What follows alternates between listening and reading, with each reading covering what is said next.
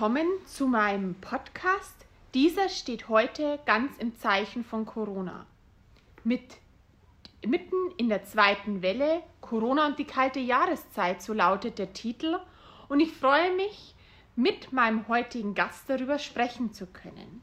Mein Kollege aus dem Bundestag und vor allem auch Arzt und Universitätsprofessor für Infektiologie, Professor Dr. Ullmann. Lieber Andrew, schön, dass du da bist. Nicole, herzlichen Dank für die Einladung. Ja, Corona hält uns im Atem. Seit Wochen steigen die Zahlen und heute wurde in Bayern, genauer gesagt in Niederbayern, der erste Lockdown in Niederbayern und der zweite in Bayern verhängt, im Landkreis Rottal-Inn. Und es werden auch sicherlich noch weitere Landkreise die 200er Marke reißen. Die Bundeskanzlerin spricht von einer ernsten Situation der Bundestagspräsident ebenfalls. Und laut dem RKI haben sich die Neuinfektionen binnen einer Woche verdoppelt. Dabei stehen wir doch erst am Anfang einer kalten Jahreszeit, beginnend vor Weihnachten und Silvester. Beides liegt noch vor uns. Jetzt, Andrew, würde mich interessieren, wie lautet denn deine Prognose?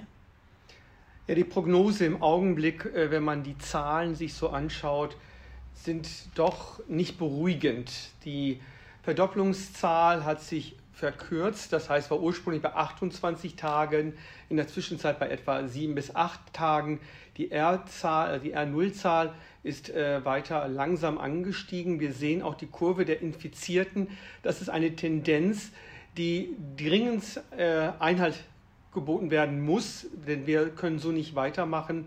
Und da bedarf es natürlich jetzt besondere gesellschaftliche Zusammenhalt, dass wir uns an die Regeln halten. Aber man muss auch verstehen, dass viele Leute in der Zwischenzeit auch pandemiemüde geworden sind und da bedarf es auch eine Initiative, dass man diese Pandemiemüdigkeit auch überwinden kann. Was würdest du dann den Menschen in den nächsten Wochen und Monaten empfehlen? Wie kommen wir durch diese Pandemie? Ich denke, jeder solle sich genau überlegen, wie er sich im Alltag verhält. Die AHA-Regeln, das Lüften, die App zu benutzen, sind gute Regeln. Die sollte man auch einhalten. Das sind keine Einschränkungen der Freiheit, die von wenigen auch so propagiert wird. Wir müssen aber auch schauen, dass die Ursache dieser Ausbrüche zum Teil auf private Feierlichkeiten zurückzuführen ist, zum Teil aber auch durch Urlaubsreisen, wo da auch gefeiert worden ist. Hier muss man schauen, wie weit man diese privaten Feierlichkeiten auch weiter durchführt. Das ist die Verantwortung jedes Einzelnen. In der Politik ist es natürlich auch unsere Verantwortung, andere Wege zu finden, um rechtzeitig Ausbrüche zu erkennen. Und da gehört auch unter anderem auch eine intelligentere und eine bessere Teststrategie. Und ich gehe davon aus, dass wir gleich nochmal darüber sprechen. Ich möchte etwas in dieser kalten Jahreszeit nicht noch erleben, was wir im Frühjahr erlebt haben, und zwar soziale Kälte, gerade in den Pflegealtenheimen. Du sprichst es schon an, also im Endeffekt das, was für uns allgemein, für uns Liberale von besonderer Bedeutung ist. Freiheit geht nur mit Verantwortung und gerade das spüren wir ja schon in den letzten Wochen und Monaten. Ähm, jetzt, du hast es schon gesagt, soziale Kälte. Ähm, das ist auch was, was immer der FDP ganz gerne vorgeworfen wird. Ähm, mich bringt es aber zu einer ganz anderen Frage nämlich Stichwort Menschlichkeit und Familie. Jetzt hat Söder letzte Woche ja gesagt, Weihnachten würden, es wäre drohende Gefahr, dass wir Weihnachten alleine verbringen. Wie kann denn Weihnachten in Pandemie menschlich und mit Familie aus deiner Sicht aussehen? Ich denke, das kann man tatsächlich äh, auch feiern und ich finde es auch wichtig zu feiern. Wir dürfen nicht vergessen, dass wir soziale Wesen sind. Wir brauchen die Nähe der nächsten Angehörigen und aber auch über die Generationen hinweg. Großeltern möchten nicht nur ihre Kinder sehen, sondern auch ihre Enkelkinder oder Urenkel äh, sehen. Und da ist es halt wichtig, in der Eigenverantwortung rechtzeitig zu erkennen, sind meine Kinder, bin ich selber krank, habe ich Symptome, dann bleibt man natürlich zu Hause und besucht die Eltern nicht oder die Großeltern nicht. Das hat was mit Eigenverantwortung zu tun. Doch wenn man gesund ist, kann man tatsächlich auch mit den AHA-Regeln daheim die nächsten Angehörigen besuchen. Es mag zwar komisch aussehen, mit einer Maske die Eltern zu begrüßen, aber diese Maske sichert durchaus auch eine, ein Schutz vor dieser Infektion und möglicherweise auch einen schweren Verlauf, gerade bei der älteren Generation. Ich denke, hier äh, liegt der Herr Söder völlig falsch. Den Menschen keine Aussicht auf Weihnachtsfeier zu geben, halte ich für ein gefährliches Unternehmen, denn hier wird dann die Akzeptanz, die notwendig ist, die Corona-Regeln einzuhalten, unterminiert.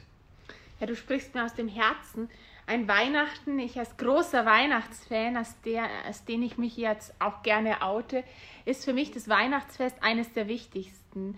Nicht wegen den Geschenken, sondern vor allem wegen der Zusammenkunft. Man sieht Menschen, die man so oft lange Zeit nicht gesehen hat. Und auch bei mir, meine Oma, die habe ich zuletzt im Februar so richtig in den Arm genommen, seither eher weniger, weil sie einfach zur Risikogruppe zählt aufgrund ihres Alters. Und ich glaube, diese Aussicht, dass Weihnachten durchaus auch mit der Familie gehen kann, auch in Krisenzeiten, auch in Pandemiezeiten. Das hast du schön dargestellt und daran sollten wir auch arbeiten. Und diesen Optimismus sollten wir auch hinaustragen, den Menschen äh, zeigen, dass es möglich ist, auch in Pandemiezeiten so hohe, hohe Feste, Familienfeste tatsächlich gemeinsam zu begehen. Jetzt würde mich aber interessieren, ähm, du hast ja schon angesprochen, wie kam es denn zu dem Ganzen?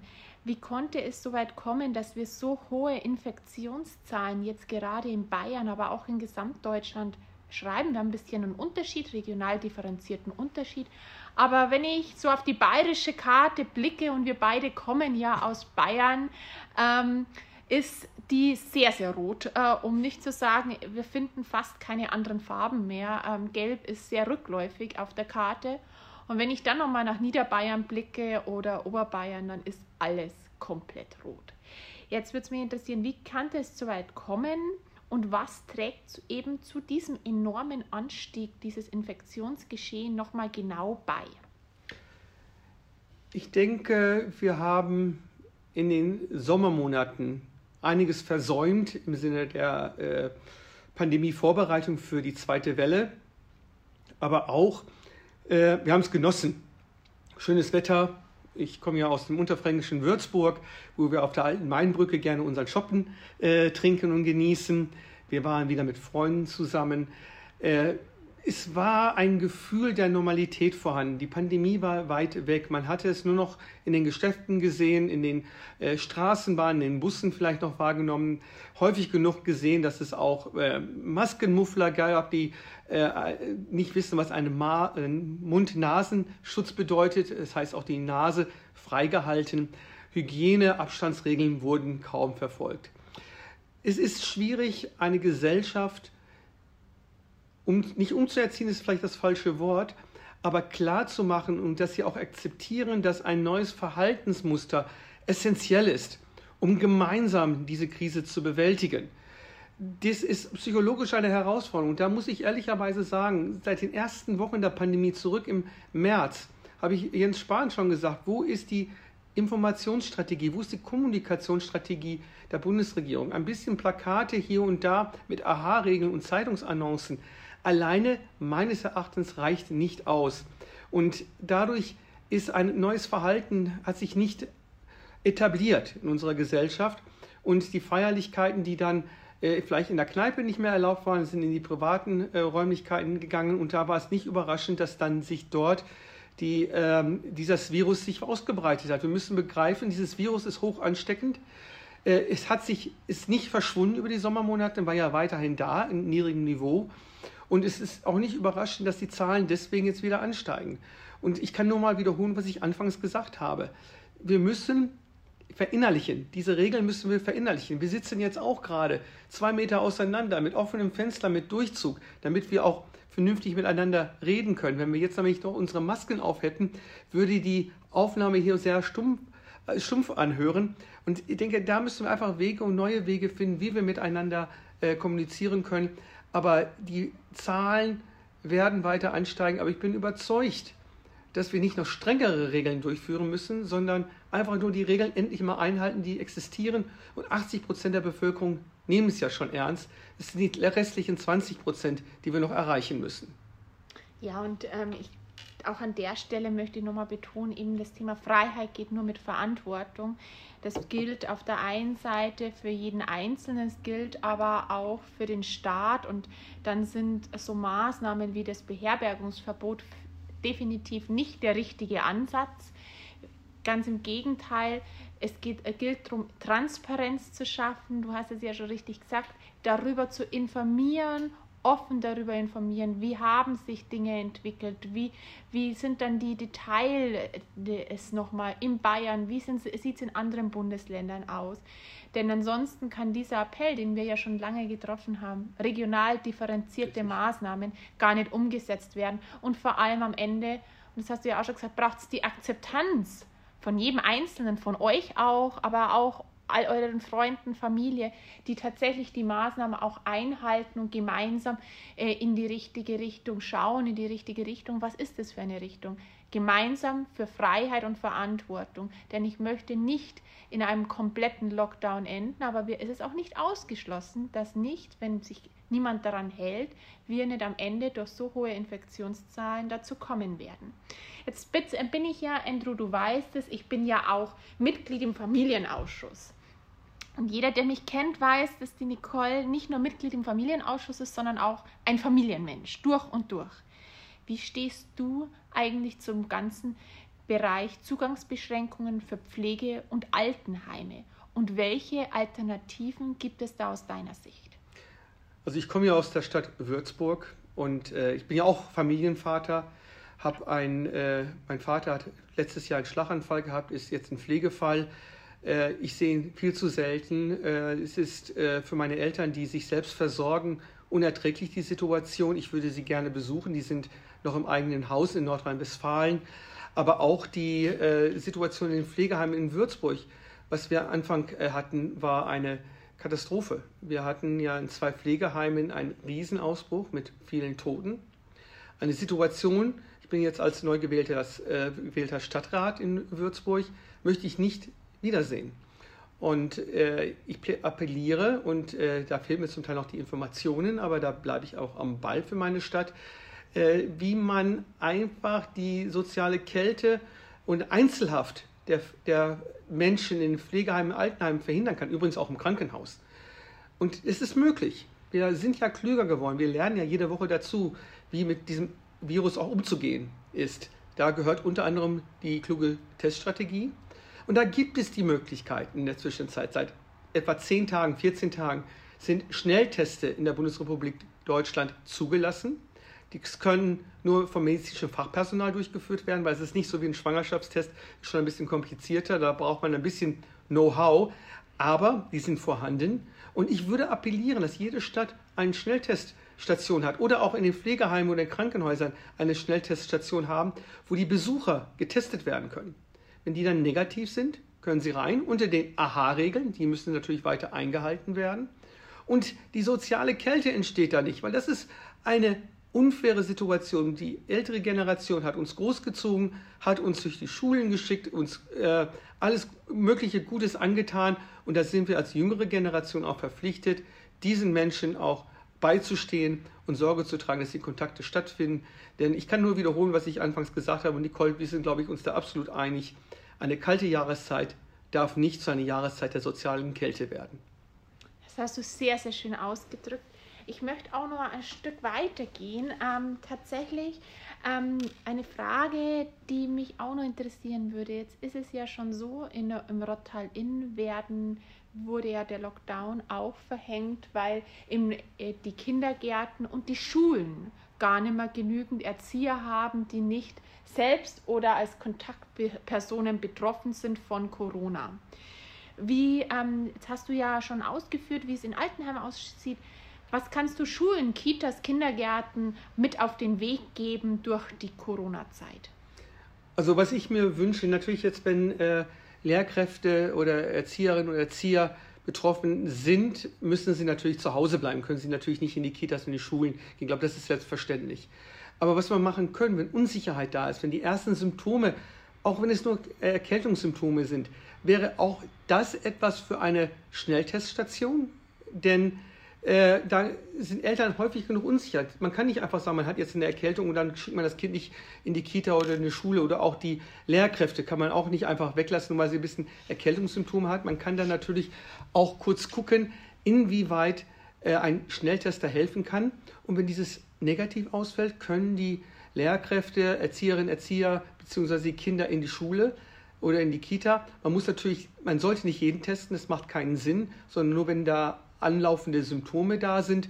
Und äh, dann hat man eine gewisse Sicherheit. Denn eins muss klar sein. Bei allen Maßnahmen, die wir ergreifen, auch zukünftige Maßnahmen, die möglicherweise ergriffen werden, wird es nie einen hundertprozentigen Schutz geben. Mhm. Alle Maßnahmen, die wir ergreifen, reduzieren das Risiko einer Ansteckung, die aber je mehr Maßnahmen wir sinnvoll, transparent und nachvollziehbar ergreifen, äh, sorgen dafür, dass das Risiko gesenkt wird und dann auch übrigens, du hast es ja auch richtig gesagt, die Akzeptanz auch existiert. Mhm. Also heißt, das Leben mit Corona ähm, wird uns noch ein bisschen begleiten. Jetzt sind ja in aller Munde, ähm, es, es gäbe ja Impfstoffe, es könnte schon bald einen Impfstoff geben. Wie ist denn da deine Einschätzung? Erstmal, wann wird es diesen Impfstoff geben? Wie reichlich wird er denn dann auch tatsächlich verfügbar sein? Und wie ähm, kommen wir mit dem Thema Impfstoff um die Runde? Das sind sehr viele Fragen, die versuche ich mal in einer Reihenfolge zu beantworten, dass es auch verstanden wird. Impfstoffe existieren bereits, die sind aber nicht zugelassen, auch übrigens auch, äh, also jetzt spricht von Europa, nicht die Sonderwege von Russland oder China, äh, denn wir haben ein Regelwerk. Äh, Regelwerk heißt, dass verschiedene Studienphasen existieren um Patientensicherheit und Effektivität zu gewährleisten. Die Studien, die, am, die Impfstoffe, die am vielversprechendsten sind, sind jetzt schon weit fortgeschritten in der Phase 3. Phase 3 sind die Studien, die notwendig sind, um eine Zulassung zu bekommen. Diese sind meines Erachtens noch nicht alle abgeschlossen und sobald diese Daten vorliegen, werden die Ergebnisse dieser Studie an die äh, Zulassungsstellen versandt. In den USA nennt sich das FDE, in Europa ist es die EMA oder in Deutschland PAI, also Paul-Ehrlich-Institut, aber dies läuft dann meistens über die Europäische äh, Agentur. Hier dauert es meistens ein bis zwei Jahre, bis ein Medikament oder ein Impfstoff zugelassen wird. Jetzt gibt es natürlich die Zusage, dass dieses bürokratische Hemmnis der Zulassung verkürzt werden soll. Nicht im Sinne, wir lassen jetzt die Sicherheitsmargen oder Sicherheits äh, Richtlinien außer Acht, sondern es wird mehr Personal, gehe ich mal von aus, darauf angesetzt, damit auch die Studienergebnisse sicher auch äh, durchgeschaut wird und bewertet wird, damit eine Zulassung entsteht.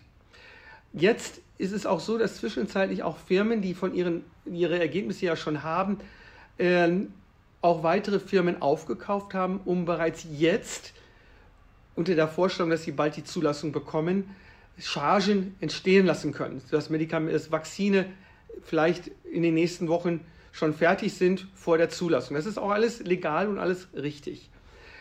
Wie weit die jetzt schon, wie einige behaupten, im Dezember stattfinden, kann ich ehrlich gesagt nicht beurteilen. Meine persönliche Vorhersage ist eher im Frühjahr, weil es dauert schon ein paar Wochen, die Daten auch vernünftig auszuwerten. Denn an einem Punkt sollten wir uns sicher sein.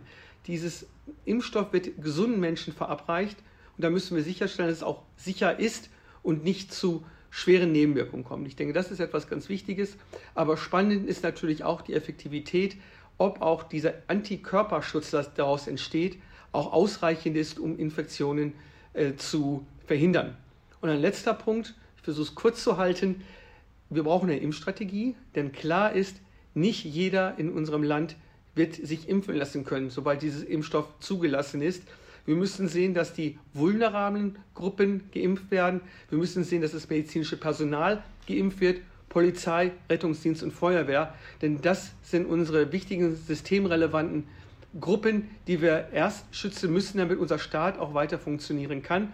Und dann geht es dann weiter. Diese Impfstrategie werden wir auch demnächst in den Bundestag hineinbringen. Wir haben bereits ein entsprechendes Papier auch in unserer Fraktion vorbereitet.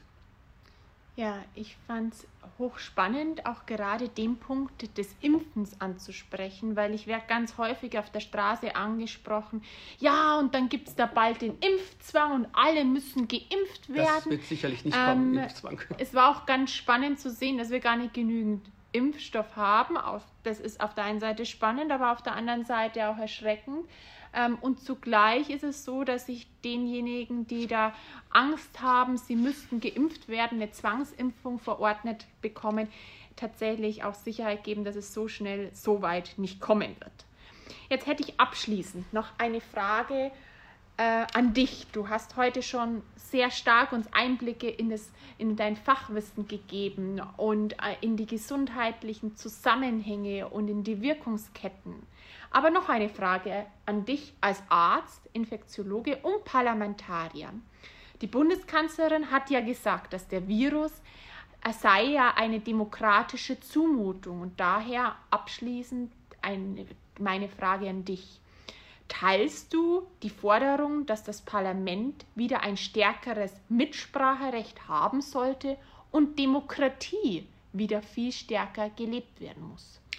Die Antwort kann ich relativ kurz beantworten. Ich finde, das Virus ist eher eine gesellschaftliche Herausforderung, die wir nur gemeinsam meistern können.